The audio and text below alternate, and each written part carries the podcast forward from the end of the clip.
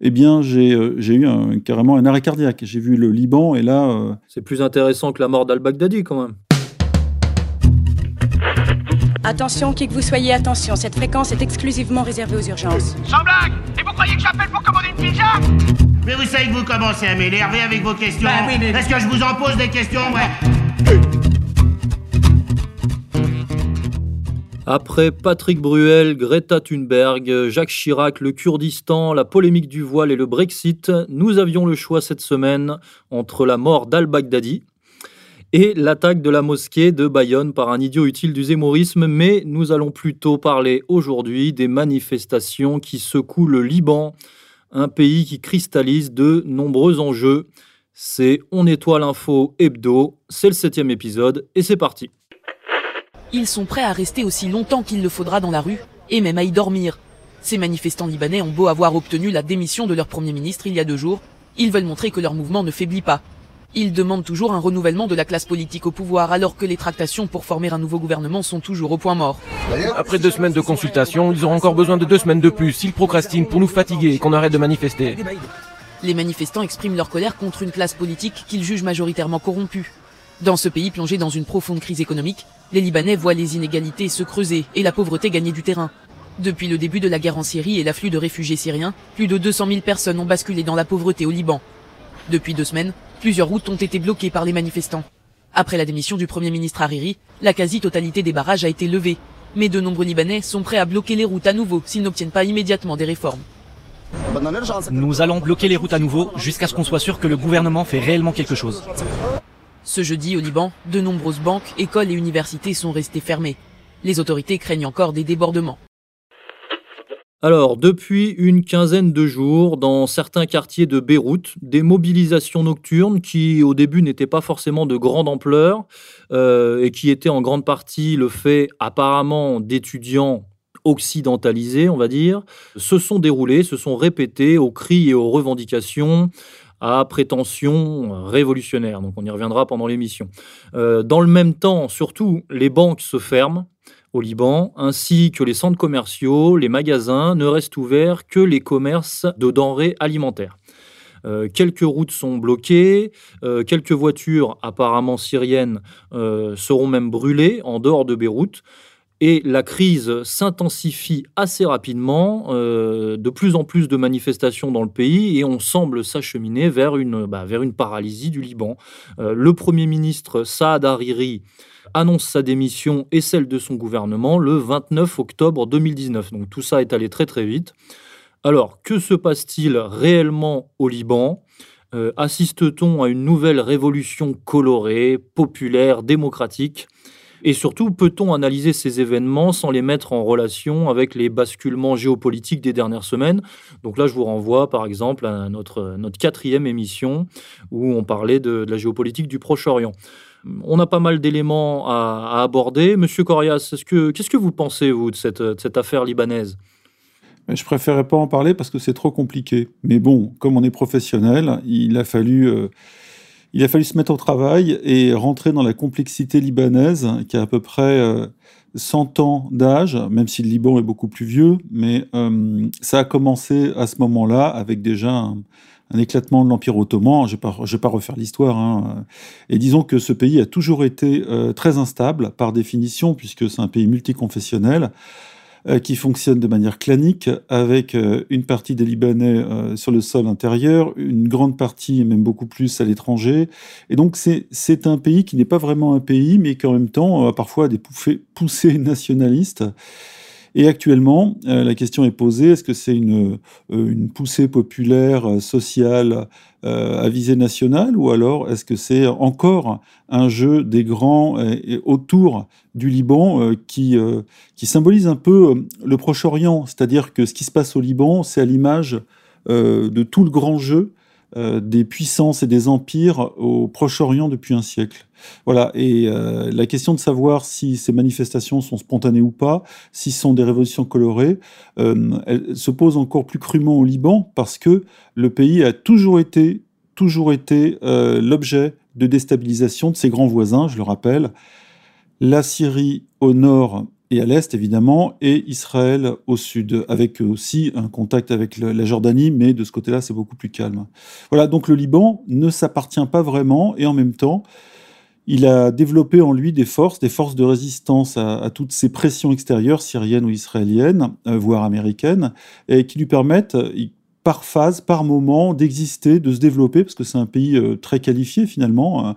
C'est un pays arabe laïque, ouvert, avec de, même s'il est multiconfessionnel, mais avec beaucoup de liberté d'expression, etc. Et donc il y a beaucoup d'intellectuels au Liban, etc., beaucoup de discussions. Donc c'est un creuset, c'est un, un, creuset euh, à la fois politique, intellectuel, économique, euh, qui permet de prendre la température euh, du Proche-Orient. Et en ce moment, elle est montée de plusieurs crans. Ah, la température est montée, c'est vrai. Alors vous faites très bien de reposer les bases. On, va continuer dans cette voie. Le, pays, comme vous l'avez dit, est un, un État multiconfessionnel qui repose effectivement sur un équilibre communautaire qui est quand même assez précaire, fragile, puisque le Liban a déjà connu la guerre civile et qui en plus, euh, c'est vrai, subit une pression militaire, géopolitique intense dans la région, euh, bah, du fait effectivement de l'axe euh, États-Unis, Israël, l'Arabie saoudite également, qui joue, qui joue sa partition, et, ce, en, partie à cause des liens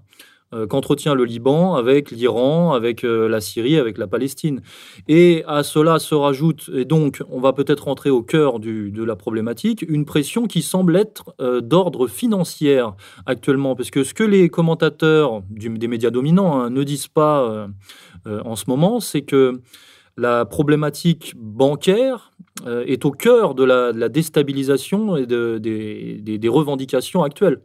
Le, Liban et, Beyrouth est une place financière internationale. Les Libanais sont connus pour être de grands banquiers. Euh, ils, euh, ils, sont, ils ont beaucoup de, euh, je dirais, ils tiennent beaucoup de banques en Europe, ou en, tout cas, ils ont des comptes assez importants en Europe, en Afrique aussi. Donc, c'est une diaspora un peu à la manière des Juifs qui tiennent une partie du secteur bancaire international, pas tout évidemment.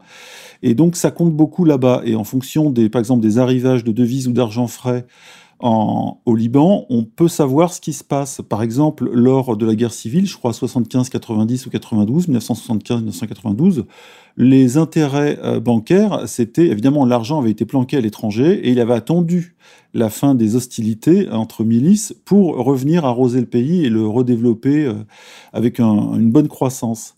Donc, en suivant effectivement les flux bancaires, on peut savoir où en est le Liban politiquement. Et donc, euh, bah, ces, ces dernières semaines, euh, si on suit les flux bancaires, on se rend compte que bah, il y a une pénurie de dollars dans le pays et que c'est très important parce que l'économie libanaise est largement dollarisée. Et, euh, et donc, ce, ce fait n'est pas mentionné par, la, par les analystes officiels, mais d'où vient cette pénurie de dollars? Eh bien, effectivement, elle résulte d'une pression, des sanctions euh, américaine, c'est-à-dire que le département du Trésor américain a mis fin au versement en dollars à l'ensemble des banques libanaises dans lesquelles étaient déposées euh, des sommes assez considérables, d'ailleurs qui viennent, euh, c'est un autre sujet, mais qui viennent en grande partie, semble-t-il, d'Amérique latine. Alors là, on peut se poser la question, est-ce qu'il y a du blanchiment, de trafic de drogue? Parce qu'on sait très bien que euh, les États d'Amérique latine sont très liés au cartel, etc. Bon, ce serait encore une autre discussion. Mais on a vraiment l'impression qu'il y a une sorte de, stratégie d'étranglement économique, puisque dans le même temps, les États-Unis euh, continuaient à faire pression enfin, faisaient pression sur les banques libanaises par ce biais-là, mais aussi par un autre biais, c'est-à-dire qu'ils voulaient couper le Hezbollah directement euh, des dons qui lui été fait euh, par ses soutiens. C'est-à-dire que comme le Royaume-Uni et les États-Unis qualifient le Hezbollah d'organisation terroriste, eh bien ils, actionnent leur levier euh, administratif et ils essayent effectivement de le, bah, de le tuer, tuer le Hezbollah économiquement tout en le dénonçant comme euh, profitant de l'industrie de la drogue sur le sol national avec la BK et tout ça, mais pas seulement parce que le, le, d'autres, d'autres, j'allais dire milices, en tout cas d'autres formations ou mouvements politiques au, Liban ne sont jamais gênés, surtout pendant la guerre civile, parce qu'il fallait de l'argent, pour euh, développer euh, le trafic de drogue, en profiter. Et donc, évidemment, ça peut venir d'Amérique latine, mais aussi, aussi très interne. Il y a une morale à plusieurs étages euh, au Liban. Ce que je voulais dire sur l'Amérique et le Hezbollah, on le sait, les Américains font tout pour couper le cordon entre l'Iran et le Liban, avec tous les moyens possibles Israël a essayé de le faire de manière militaire, mais c'est très compliqué, surtout depuis la déstabilisation de la Syrie. Et aujourd'hui, euh, même si le Hezbollah est considéré comme une organisation terroriste par euh, l'axe anglo-saxon, et évidemment Israël, eh bien, euh, le Hezbollah jouit quand même, malgré tout, d'une aura très importante au Liban, parce que vous le savez, en 2006, ils ont résisté aux assauts israéliens, et surtout, ils ont carrément remplacé l'armée libanaise qui ne vaut qui vaut rien en termes en termes militaires.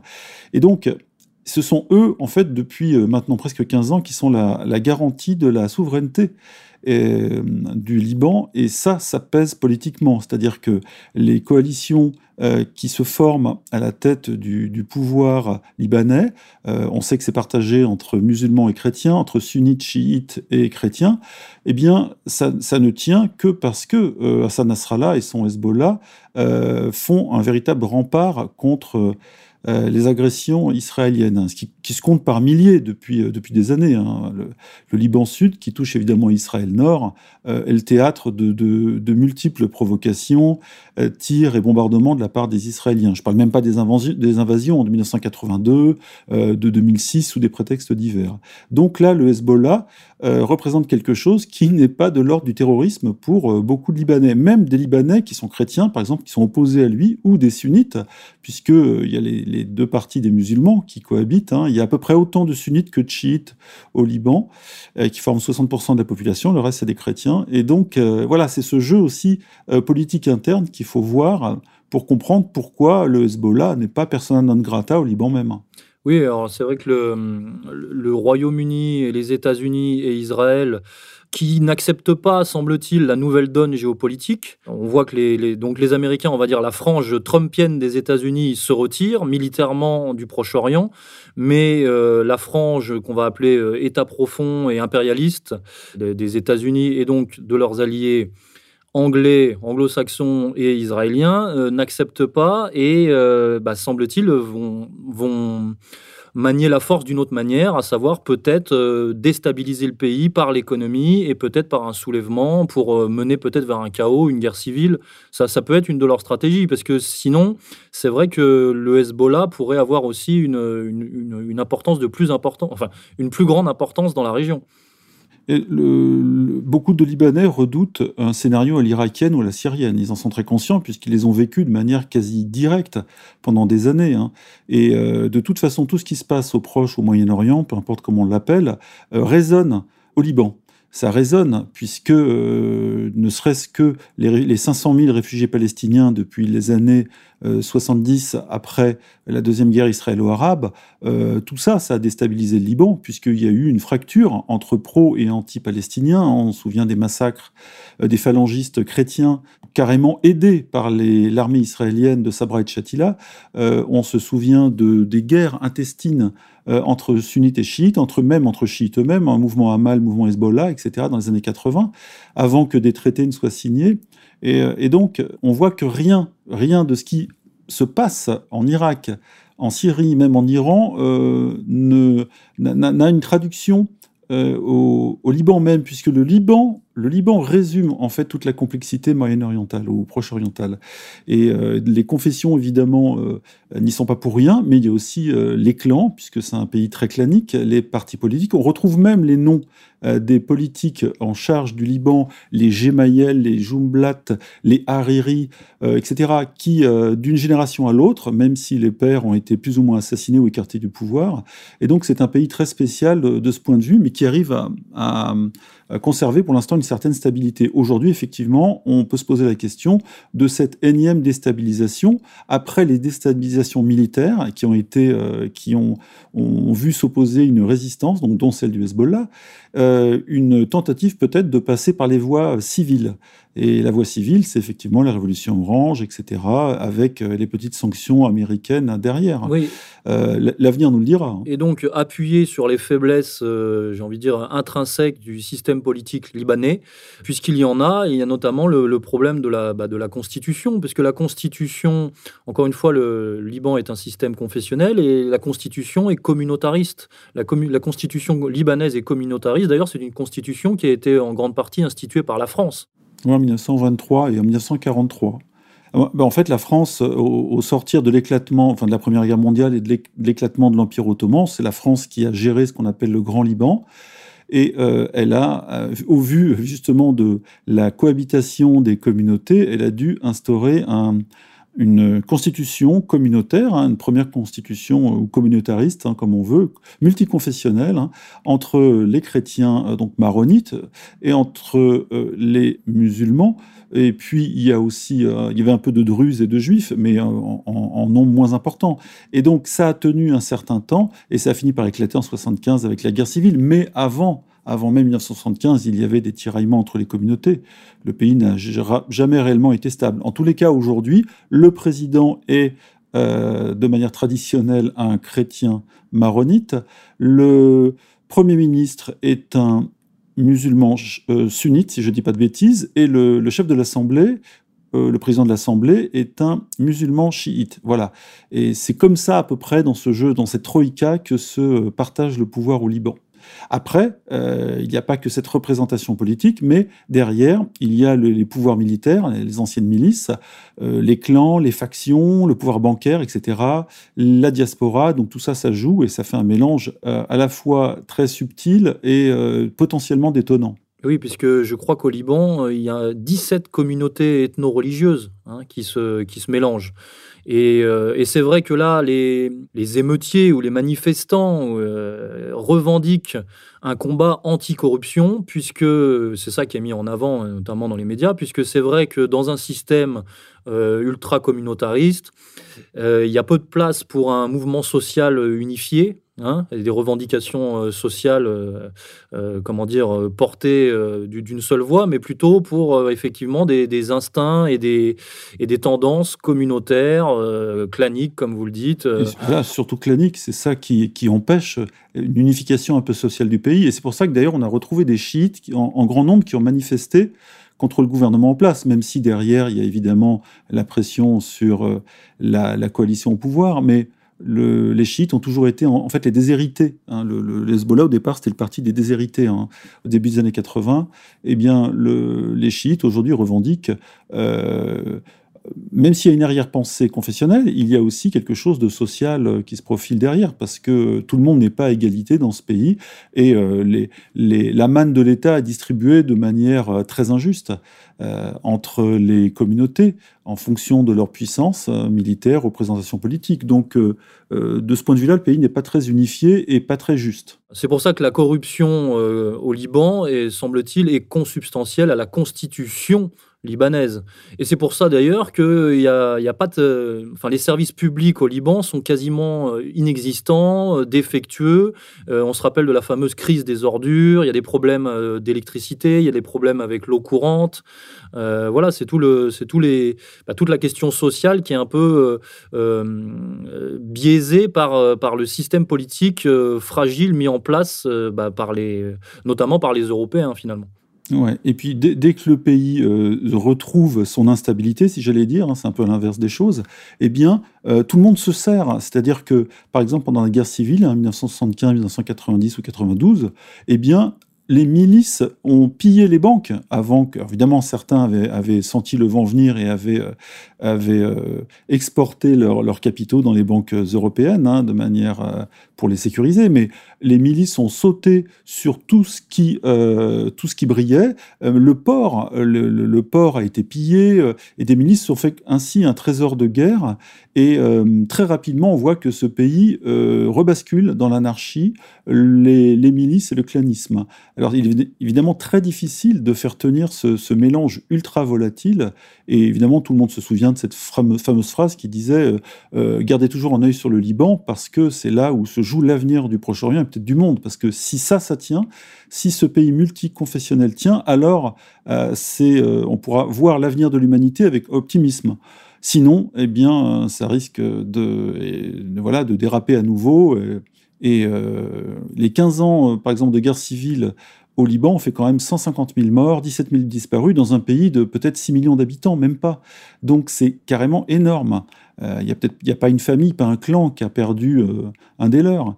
Et en même temps, d'un point de vue social, là aussi, puisqu'on y revient, euh, c'était les milices qui garantissaient en quelque sorte un emploi aux, aux militaires qui étaient soit druzes, soit chiites, soit chrétiens, soit voilà. Et du coup, le pays est en équilibre entre une guerre civile permanente et euh, aussi un besoin de, développement et de restauration de la paix. Euh, l'agression israélienne de 2006 a coûté très cher. en fait, les Israéliens, sous prétexte euh, d'aller chercher le Hezbollah dans son terrier, a détruit une grande partie des infrastructures du pays, hein, en déclenchant une marée noire, en, faisant, en bombardant les centres électriques, les centrales électriques. Donc c'est quand même, il y a une volonté aussi extérieure de destruction et les Libanais vivent avec cette épée de Damoclès depuis toujours au-dessus de la tête. Et donc la question, euh, c'est comment le gouvernement euh, va survivre? Le, gouvernement peut-il survivre? Enfin, quel avenir politique et même plus pour le Liban, puisque euh, comme indiqué en préambule, le Premier ministre sunnite, donc Saad Hariri, a démissionné, malgré le fait qu'il avait annoncé justement des mesures sociales. Hein. C'est-à-dire que, mais ça n'a pas suffi puisque, puisque la contestation est venue. Euh, ce sur quoi appuient les médias dominants, puisqu'on est là pour nettoyer l'info, les médias dominants disent, toujours la contestation est partie de nouvelles taxes.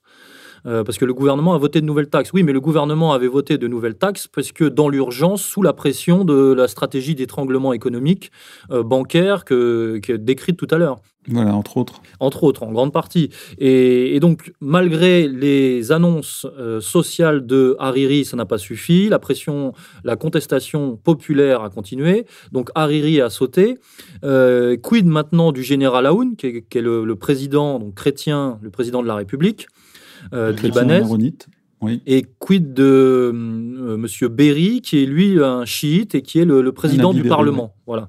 Exactement. Et on sait, quand on s'intéresse euh, aux autres partis politiques du pays, que d'autres partis politiques du pays font pression, évidemment, sur le gouvernement pour prendre sa place.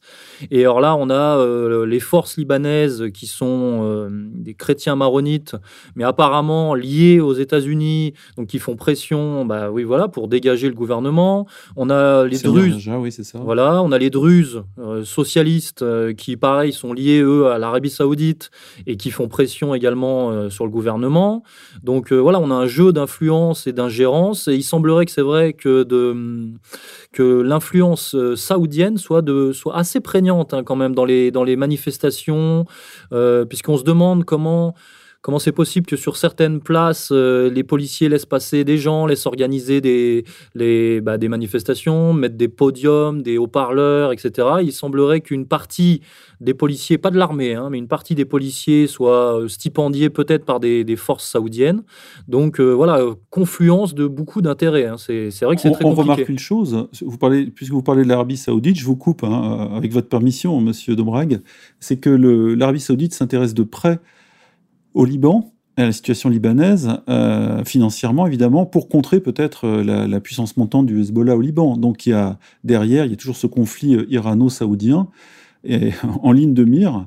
Et il y a aussi, on, voit dans, les, dans tous les partis s'il y a des partis politiques, mais il y a des partis aussi confessionnels. Par exemple, les, les je crois, de Samir, euh, de Sami Gemayel, euh, ce sont les descendants un peu de ceux des, carrément des supplétifs israéliens au Liban. Donc, il y a les grandes puissances qui ont toutes presque leur représentation politique ou quasi confessionnelle au Liban. Donc c'est presque une situation, pas à la syrienne, mais, mais la Syrie aussi était un État qui garantissait un peu euh, malgré les difficultés politiques, hein, euh, disons une multiconfessionnalité.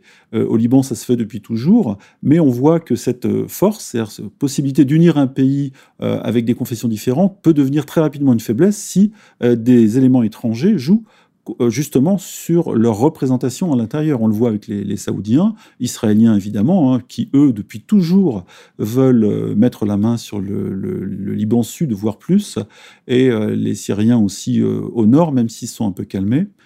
Voilà, donc tout est fait pour que le Liban éclate à nouveau. Et on ne voit pas comment aujourd'hui, quelle force, à part peut-être le Hezbollah, mais moi je ne suis pas ni pro ni anti-Hezbollah, mais pourrait garantir la solidité de ces alliances politiques.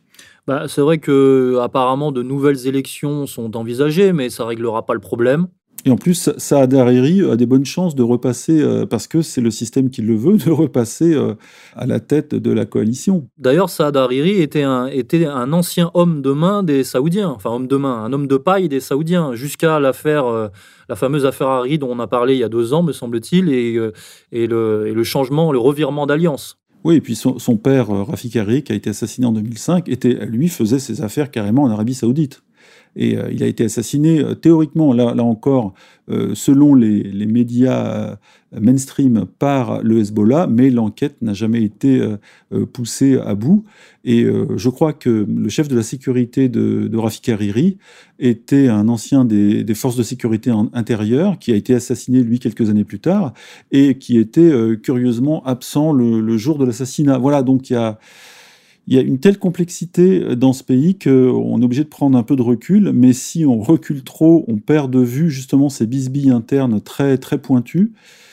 Et, euh, pourtant, il faut s'y intéresser parce que euh, c'est une partie de l'avenir du Proche-Orient qui est en jeu. Et avec l'influence française qui a beaucoup décliné là-bas. Hein, la, la, France était quand même le grand frère du Grand Liban il y a 100 ans, quasiment jour pour jour. Et aujourd'hui, elle est quasiment absente des débats, même s'il y a encore beaucoup de Libanais qui parlent français. Oui, et puis pour ceux qui se posent la question de comment se déclenche une, guerre civile, eh ben, on a là un laboratoire, euh, comme on en a eu d'autres hein, d'ailleurs. Donc on se rend compte qu'il y a effectivement des intérêts euh, extérieurs, mais il y a aussi des gens à l'intérieur qui n'acceptent pas euh, la nouvelle donne, euh, bah, par exemple, dont on parlait tout à l'heure, le retrait américain de, la région, ou qui n'acceptent pas une montée en pouvoir ou des, certaines perspectives, et donc euh, qui vont jouer leurs cartes. Et ça peut, ça peut donner ce genre de ça peut donner ce genre de configuration. Maintenant, la question, est-ce qu'on ira jusqu'à la guerre civile? Est-ce que finalement, il va y avoir une temporisation euh, politique qui va mettre un peu la poussière sous le tapis et, et retarder? Euh, Ou on peut même euh, imaginer une, peut-être une prise de pouvoir de l'armée c'est peut-être une issue, une issue qui ne serait pas forcément négative, mais c'est peut-être la seule solution pour stabiliser le pays. Mais avant, c'était euh, la milice la plus puissante en, réalité qui, euh, qui, dominait les débats et qui imposait euh, les traités. Les, les, milices chrétiennes maronites ont toujours été puissantes. La, les milices chiites, elles, ont, ont, monté en puissance dans les années 80, qu'elles soient Hamal ou Hezbollah, mais surtout le Hezbollah. Et donc ça, ça fait partie aussi du jeu. Euh, Aujourd'hui, on appelle milice l'armée. Alors l'armée libanaise, elle, est faible en théorie, hein, puisqu'elle a, quand même pris euh, fait et cause pour le Hezbollah en 2006, pendant les 33 jours de l'agression israélienne. Donc ça veut dire qu'une union euh, militaire est peut-être possible, euh, mais contre un ennemi commun. Or, le problème, c'est que les, les, partis, les clans et les confessions n'ont pas tous les mêmes euh, élus, je dirais, à l'extérieur. Pendant l'invasion syrienne, au nord euh, du Liban dans les années euh, 75-2000, euh, même 2005, je crois, à peu près, eh il y avait des partis au Liban qui étaient pro-syriens ouvertement, hein, donc contre la, la, souveraineté du Liban.